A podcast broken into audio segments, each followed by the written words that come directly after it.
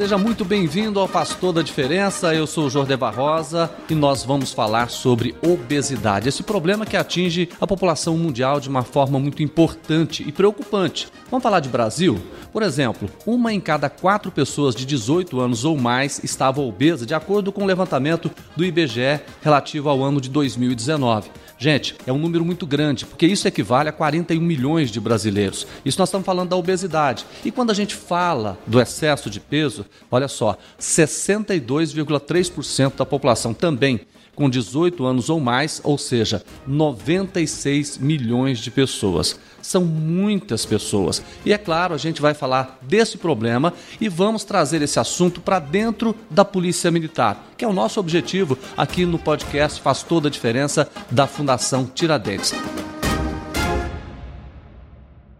Para falar sobre esse assunto, nós trouxemos uma especialista, é, a nutricionista, a subtenente Mara Cristine Mariano Pérez. Tenente, tudo bem? Seja bem-vinda. Tudo bem, é um prazer estar aqui. O prazer é nosso, mas antes da gente falar exatamente sobre essa questão da alimentação, eu já quero começar lá mais para frente, dos problemas causados pela obesidade. Quais são as doenças que a obesidade causa?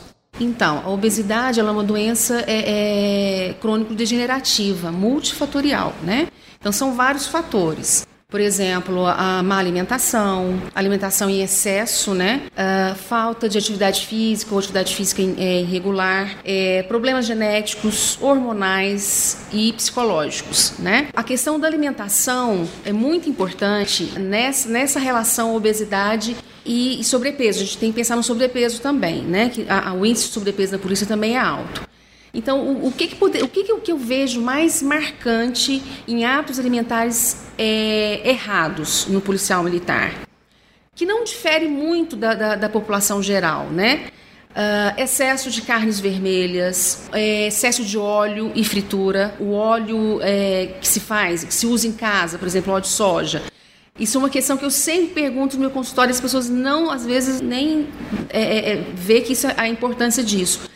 Você usando uma quantidade X de óleo todo dia, isso faz um mal muito grande. E as pessoas não se atentam sobre isso. É, os pães, excesso de pão, de massa, é, aumento, excesso de bebida alcoólica, principalmente a cerveja, que tem uma quantidade grande de carboidrato. Alimentação fora de casa, que é uma realidade do policial. Né? O policial, quando, quando trabalha na rua, ele não tem onde se alimentar, ele não vai na casa dele, então ele vai se alimentar fora de casa, onde geralmente nos restaurantes a, a comida é muito gordurosa, muito salgada, é, poucas verduras.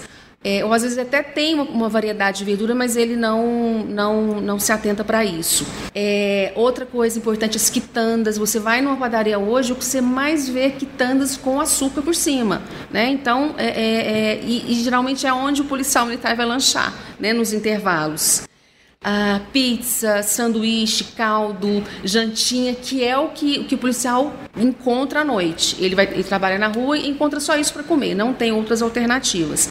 É, excesso de, de arroz, né? excesso de sal e, muito importante, excesso de alimentos multiprocessados. Esse é gran, um dos grandes vilões da obesidade hoje, da má alimentação hoje. Né? Então, esse seria uma, uma, causa importante da obesidade. Outra causa seria a atividade física, a falta de atividade física ou uma atividade física regular. Isso não está inserido no dia a dia do policial, porque não tem atividade física nas unidades, é, não tem incentivo dos comandos, o policial tem preguiça de fazer, chega em casa muito cansado, não tem horário, então não faz.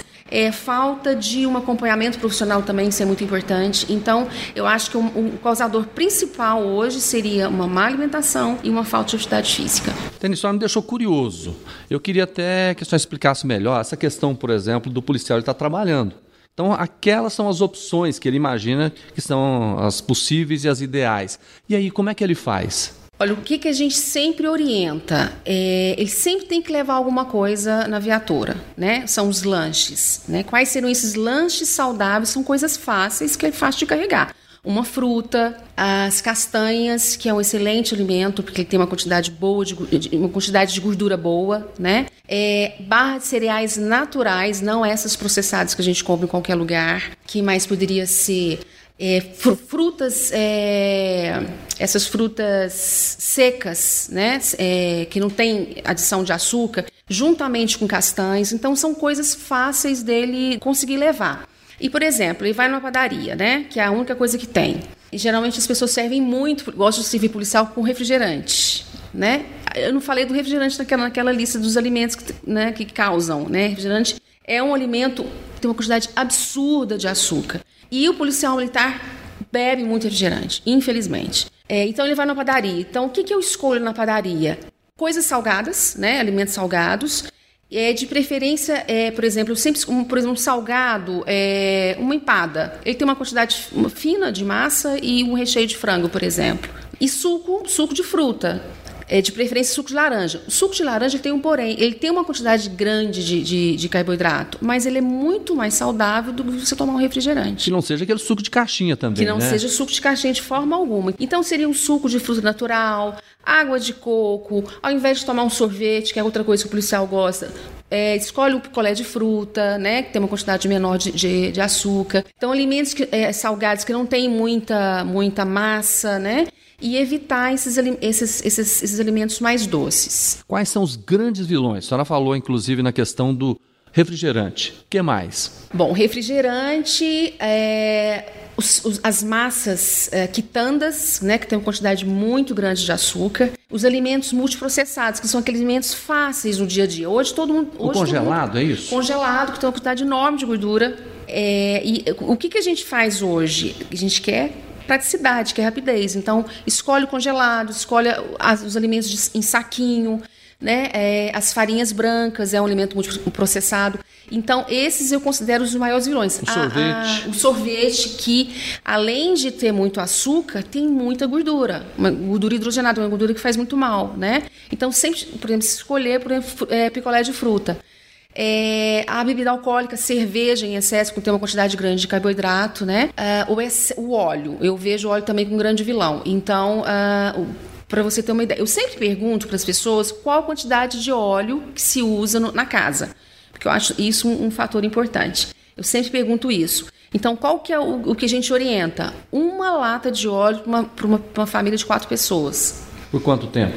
Mês. Um mês. Um mês. Então eu já vi gente usando 12 latas tranquilamente, né? Então, isso é um fator importante que as pessoas não dão, dão atenção. Ah, eu diminuí o, o, o, refrigerante, mas eu continuo usando muito óleo. É trocar uma coisa muito interiorana, usar banho de porco.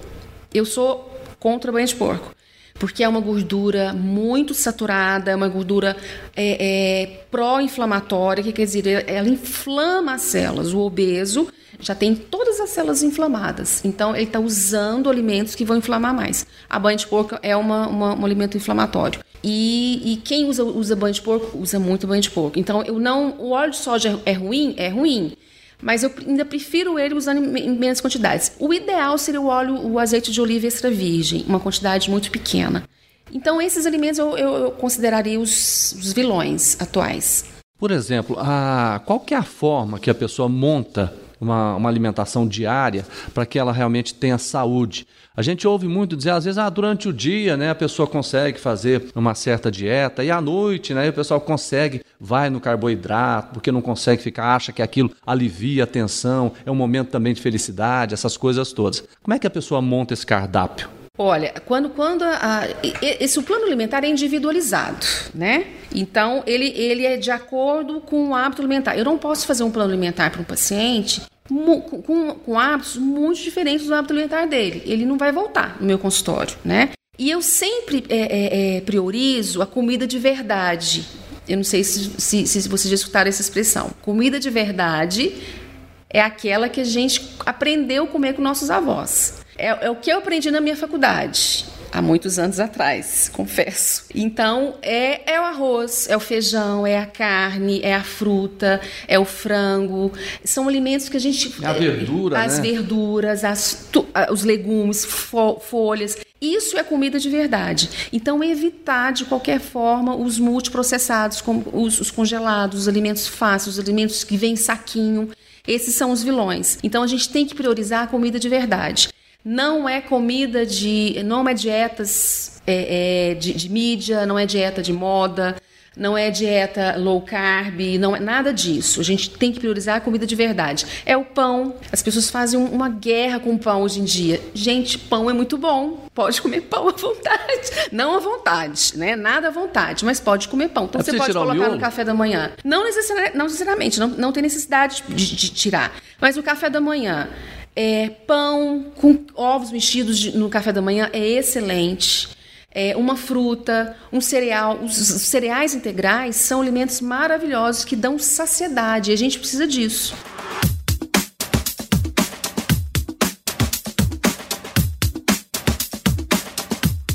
Eu queria até que a senhora tocasse nesse assunto sobre essa questão de dietas, né? Porque hoje está na moda, tem a dieta X, aquela outra dieta, e aí por aí, por aí afora vai. Dietas dessa forma ajudam ou prejudicam? Não ajudam. Eu sou. Eu por sou, quê? Eu, por quê? Porque é uma coisa assim. Uh, a pessoa é muito é, é, né? Então as pessoas fazem uma propaganda com dieta tal. É, eu fiz isso e emagreci. Então ela vai ver que a pessoa emagreceu, está com um corpo bonito e, e vai usar. Não, de forma que são dietas que não tem a quantidade suficiente de nutrientes, não tem minerais, não tem vitaminas, não tem fibras.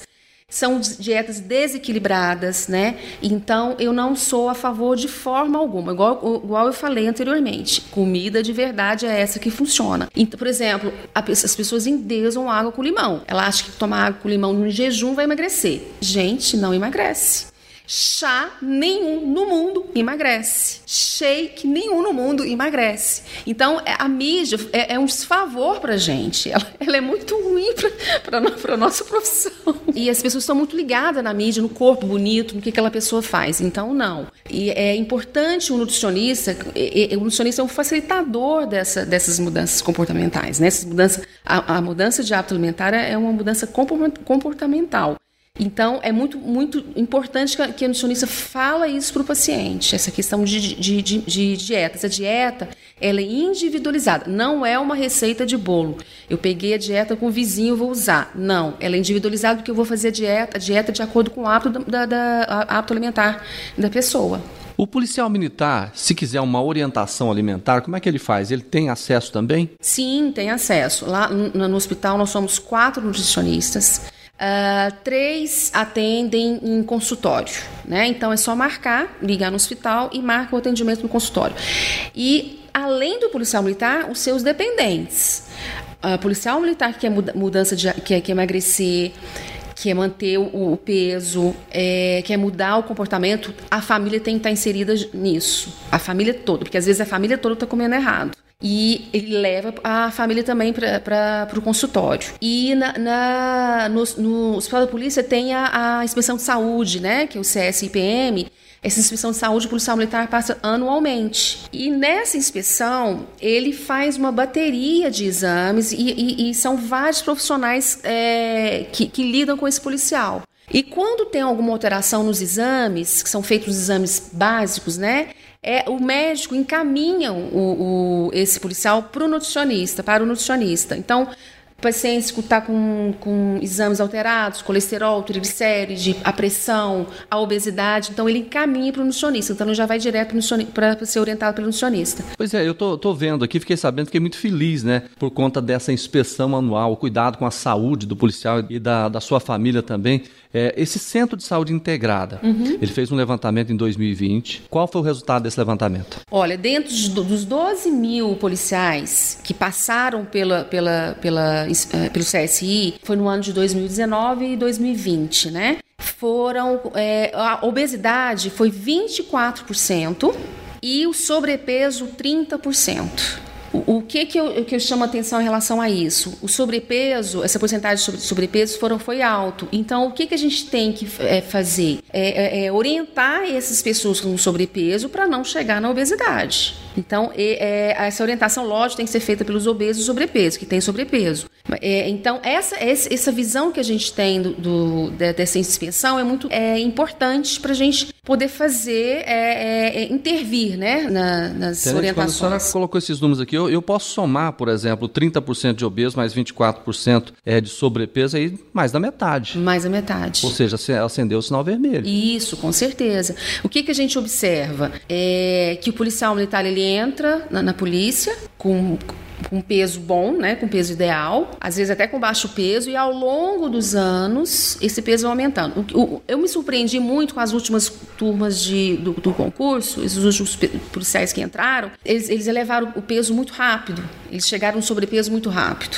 Não demoraram tanto tempo como os policiais mais antigos. Isso me surpreendeu muito. Então, o que, que a gente nota? Que está acontecendo alguma coisa, né? O estresse já gera questão é, é, emocional, né? Que, que, é, que é importante o excesso de, de, carga de trabalho, alimentação errada, alimentação fora de casa, todos aqueles fatores que eu já comentei. Então, é, é isso é, realmente é um sinal vermelho para a gente ficar muito atenta, para a gente tentar intervir em relação a isso. Tenente, o, o pessoal está em casa, está acompanhando a gente no podcast aí. Ah, mas eu queria saber se eu estou com sobrepeso. Às vezes ele está com dúvida se ele está ou não está, ele pode ter alguma forma? Como é que funciona aquele IMC? Sim, o IMC, de acordo com a, com a Organização Mundial de Saúde, é um padrão que, que fizeram, né, é, geral, para é, ver a, a, questão do peso, é, baixo peso, peso ideal, é, sobrepeso e obesidade, que são três níveis. É, como é que você faz isso? Você pega o seu peso atual e divide pela, pela altura ao quadrado. Aí você chega num, num determinado número. Esses, esses padrões eles são muito teóricos, né? Então, assim, ele, ele é mais usado para um estudo, né? Para uma população grande, como foi usada essa, essa da, da polícia. Um, um, um, dado importante é a circunferência abdominal, que às vezes as pessoas não dão importância, não dão, né? Não, não, não, não pensam nem medem isso. A gente sempre faz isso no, consultório. A circunferência abdominal é um parâmetro que a gente usa porque ela define também, ela predispõe a doença cardiovascular. Então, é, é para o homem, acima de 94 já tem riscos e acima de 88 para a mulher já tem riscos também. Então, a gente pode usar esses, esses, esses 94 parâmetros. centímetros, é 94 isso? centímetros, isso já é risco aumentado. E para a mulher, 88. Então, a gente tem que diminuir essa gordura abdominal, que é uma gordura que é, é, é, uma gordura que fica entre os órgãos, né? E isso é muito ruim. Às vezes, tem pessoas magras, você vai pesar, ela, você coloca lá, tá com IMC bom, né? Mas tem um excesso de gordura abdominal. A gente fala barriga de, de, de chope, né? Então, uma quantidade grande, a, a, a, circunferência é muito alta. É um risco que a pessoa tem. Não é porque ela tá peso bom que ela não tem, não predispõe a, a doenças. Agora, contratar. Aí eu quero fazer aquela pergunta. Tem gente que usa medicamentos, tem gente que já pensa numa cirurgia, tem gente que fala na dieta. E aí? Sim, como eu falei, é um tratamento individualizado, né? E é um tratamento que não é só no sonista que vai tratar esse, esse, esse policial. Ele é multidisciplinar, né? Então, é a, psicó a psicologia é, é uma questão muito importante. É, é, no próximo podcast, inclusive, a psicóloga, a, capitã Alessandra vai falar sobre isso, então se atentem. É, são informações boas que ela, que ela, que ela vai dar. Então, a, psicóloga é importante, o médico, o endócrino, que ele pode entrar com a medicação ou não, né? Ah, o educador físico é fundamental. A família também. A família tem que estar junto, né? É, é, eu, eu, sempre falo que o, o, o acompanhamento, é, as orientações têm que ser junto com a família, né? É, um fisioterapeuta também, se houver necessidade. Então, é uma equipe multi, multidisciplinar, né? Então, como eu falei, é, esse, esse precisa de vários profissionais, tá? Inicialmente, é mudança de comportamento, de hábito alimentar. Ah, não existe remédio milagroso, não existe dietas milagrosas. Isso, quem fala isso, que vai emagrecer 10 quilos em um mês, isso não existe. Então, tampos ouvidos para isso. Então, é mudança de hábito. É, é, a pessoa realmente tem que mudar. Como é que, ah, mas eu, é, como é que muda hábito? Você tem que, primeiro, diminuir, primeiro, querer emagrecer, né? Esse é o primeiro ponto. A pessoa tem que querer.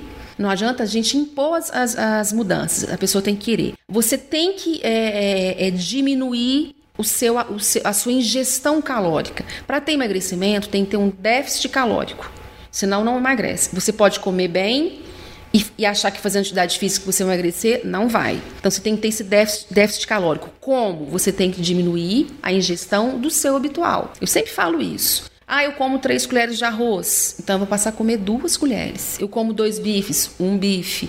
Eu como dois ovos fritos, a fritura evitar, né? Um ovo. Então, diminuir do habitual, certo? Primeiro, inicialmente é isso. Se é uma, um paciente que tem uma, tem uma dificuldade muito grande, você vê que ele está muito ansioso e essa ansiedade atrapalha, tem uma compulsão, você encaminha ele para o psiquiatra, por exemplo, para o médico, que ele pode entrar com a medicação, que a medicação vai ajudar, certo? Então, inicialmente, seriam essas mudanças de comportamento na alimentação. Aquela história que tem muita gente que pensa, ah, eu vou comer, mas depois eu malho depois eu vou para academia. Isso está errado? Isso está errado, como eu falei, tem que ter o déficit calórico.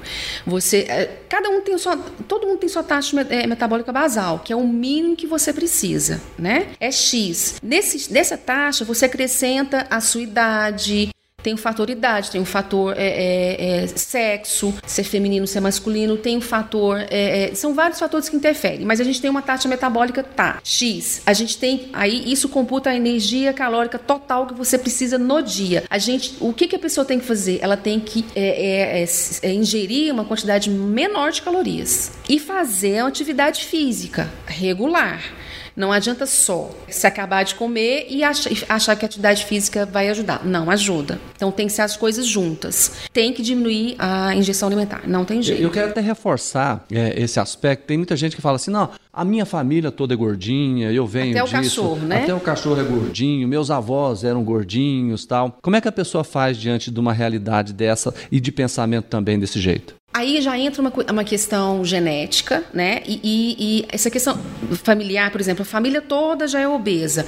Provavelmente a, a mãe passou para. É, é, ensinou a criança a comer muito. Então ela está desde na fase da infância com é obeso. A, pessoa, a criança obesa ela tem uma dificuldade maior em, em emagrecer enquanto adulto. Então, por isso as crianças não podem engordar, né? Então, essa educação que gente, essa educação nutricional que a gente tem que fazer na mãe é muito importante, já, já, né? Bem no início. A, a, educação nutricional, quando você fala, você, o paciente vem no seu consultório, você chama a família, tá, a mulher tem um papel. Quando a, é a, o homem que vem, a mulher tem um papel importante, porque geralmente é ela que, que comanda, né, as refeições de casa. Então, essa, essa integração da, da, da mãe, da esposa, com os filhos é muito importante. Não adianta você a pessoa querer mudar o hábito alimentar e a família continuar na mesma. Tem que ter essas mudanças também.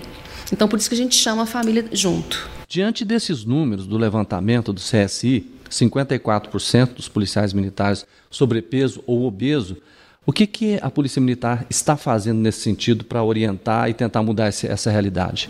Olha, tem os atendimentos nos consultórios, né? O, o que é para o policial e para os dependentes. Ah, agora, no momento, o, o, o centro de saúde tá, tá, não está funcionando, mas vai voltar a funcionar. E quando voltar, esses pacientes que têm algumas alterações e o excesso de peso já, são encaminhados para nutricionista. É, mas às vezes esse policial não vai, né? São resistentes. Então acho que na polícia falta ainda esse, esse, esse chamamento do, do, do, do policial que está com problema para vir, na, na, no, no, hospital, né? E na, na é, nós montamos, eu e uma outra nutricionista, subtenente SUS, nós montamos um projeto piloto que chama é, Comer Bem, Viver Bem. É, esse projeto, o que, que é? é? É isso, é você é, implementar orientações, né, no, é, orientações alimentares, para mudar o, o peso do, do, do, do, militar, melhorando sua qualidade de vida. Como é que funciona esse projeto? É, ele descentraliza a, a, a, nutrição do hospital e vai para as unidades. Nós fizemos isso no batalhão Anguera. Fizemos esse, é, é, foi um projeto piloto, né? Então foi e junto quem, quem que trabalha nesse, nesse, nesse grupo? A nutricionista, um psicólogo e o educador físico. Nós passamos seis meses nesse, nesse batalhão. Foi assim, foi um projeto piloto, teve todas as dificuldades, a, a, o comando a, tem uma importância muito grande porque ele tem que incentivar, incentivar a adesão. Teve uma boa adesão, é, a gente conseguiu emagrecer 39% dos policiais, então foi, foi, foi uma resposta boa. Teve boa adesão, o pessoal uh, o educador físico ia inicialmente três vezes na unidade. E eles não tinham essa atividade. Agora, então começaram a ter. Então o pessoal começou a fazer atividade física, mudou, mudou os hábitos alimentares em casa, a, a, a, relação interpessoal dos policiais melhorou demais na, na, no, no, ambiente de trabalho, melhorou a autoestima. Então a gente viu que funciona. Só que foi um projeto piloto. Então foi o único que nós fizemos. Então, mas o projeto está aí, né? Então depende dos comandos das unidades para poder poder fazer esse projeto, implementar esse projeto no, nas unidades. Então a gente está com esse projeto aí em mãos. Tá. Tenente, tem atendimento online, especialmente para o pessoal do interior? Não, não tem. Não. Infelizmente não tem. Não, o pessoal do interior tem que vir ao hospital, né? Ou conseguir uma, uma consulta na, na região, né? Infelizmente a gente não tem esse, esse, esse trabalho. Perder peso é ganhar tempo de vida? Com certeza. Qualidade de vida, isso aí é tudo. Melhora da autoestima, melhora tudo, né? Então o policial ele tem que ter consciência. E assim, o, policial ele tem que querer emagrecer, ele tem que estar preparado psicologicamente, emocionalmente, para começar, estar tá disposto a mudar, é, fazer essas mudanças, né? Então tem que realmente ele querer. E, e, uma coisa importante que eu deixar aqui é tem que desmistificar essa, a, a, essa personagem nutricionista como uma ditadora. É, a nutricionista ela, ela serve como uma ditadora, proíbe tudo, muito pelo contrário, a gente é um facilitador das mudanças, né? Então, às vezes o policial não vai numa consulta porque ele tem medo que vai ouvir da nutricionista, então não tenham medo, pode ir sem problema, né? A gente trabalha com, com mudança de hábito alimentar de acordo com o hábito alimentar do policial. É uma coisa bem tranquila. Olha, que bom. Pessoal, nós falamos hoje no Faz Toda a Diferença com a subtenente da Polícia Militar, Mara Cristine Mariano Pérez, que é nutricionista. Quero agradecer demais a sua participação, as explicações, as orientações aqui no nosso podcast da Fundação Tiradentes. Muito obrigado. Foi um prazer estar aqui com você. Tá certo. E vocês perceberam, nós recebemos um alerta importante hoje e é claro, é importante que a gente assuma esse papel e dê a volta por cima. A gente precisa mudar os hábitos alimentares, começar uma atividade física e ter saúde, ter mais vida. Então, se você gostou do nosso bate-papo, compartilhe com seus colegas, com seus familiares. E é claro, você também pode participar do Faz Toda a Diferença, registrando as suas dúvidas, as suas perguntas e, é claro, as suas sugestões na aba Fale Conosco do site da Fundação Tiradentes o tiradentes.org.br pelas nossas redes sociais. Grande abraço, foi muito bom ter você aqui com a gente no nosso podcast. Te esperamos então no próximo episódio.